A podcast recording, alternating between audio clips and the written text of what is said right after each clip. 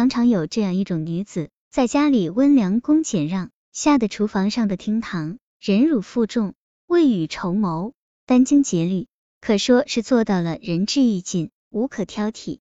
可最终家庭还是鸡飞狗跳，落得婆婆不疼，老公不爱的结局。于是倍感孤独、委屈和失落。该做的我也做了，不该做的我也做了，我有什么错呢？怎么会这样？其实问题就在这儿，当你没有错。对方就处处都是错，一个不允许自己犯错的你，将自己的意志看似温柔的布满家庭每一个角落。当你的眼里只有对没有人的时候，你便只和自己的对在一起，和谁建立关系呢？谁愿意配合你的对，衬托自己的错呢？是非对错是亲密关系的毒药，是非对错在亲密关系中出来的越多，关系越麻烦，会引起越来越多的对抗。因为是非对错会触发负面评判系统中每个人的原始创伤和疼痛，每个关系中的当事人都会无一例外觉得自己是受苦的受害者，而且付出越多，委屈、伤心、哀伤和无力也会更甚。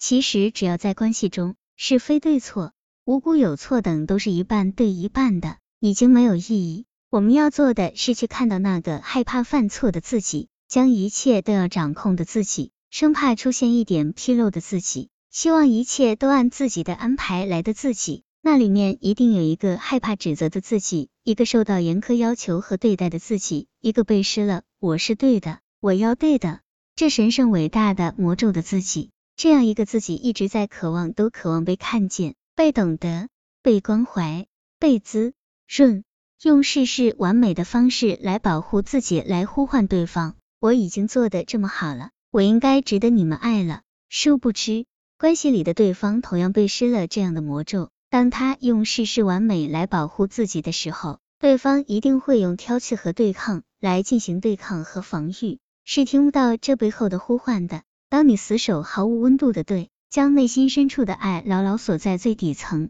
只能呼应出对方的爱呢？你希望对方来做那个看到你、懂得你、关怀你、滋润你的人。可是，你首先得把自己从是非对错的冰冷牢笼里释放出来啊！钥匙在你自己手里，外面的世界熙熙攘攘，看似喧嚣，可是我们将自己封锁在对的牢笼里，越多的对，隔绝的墙就越厚。我们声嘶力竭的大喊，可外面的人置若罔闻，因为他们真的听不见，他们被施了同样的魔咒，在建造同样的牢笼。我们只能自己走出来。从对错的世界里走出来，对错里没有爱，没有连接。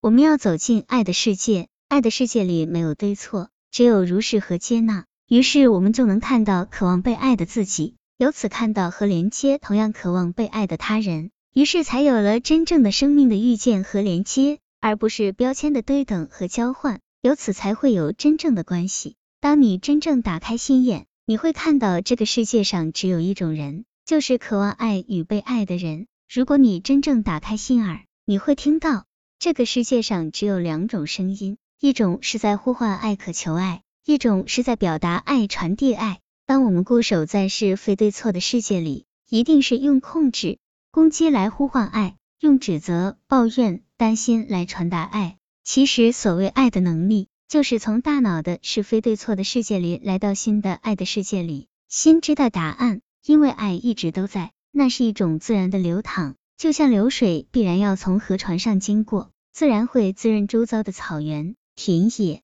村庄。就像阳光，它从来不需要用对用温暖去呼唤谁，它只是在发光，不需要控制，不需要焦虑，不需要害怕。所以，聪明的你懂了吗？你不需要学习任何读心术、御夫术、道丁婆婆三十六计，你只需要去爱，前提是你要回到你的心。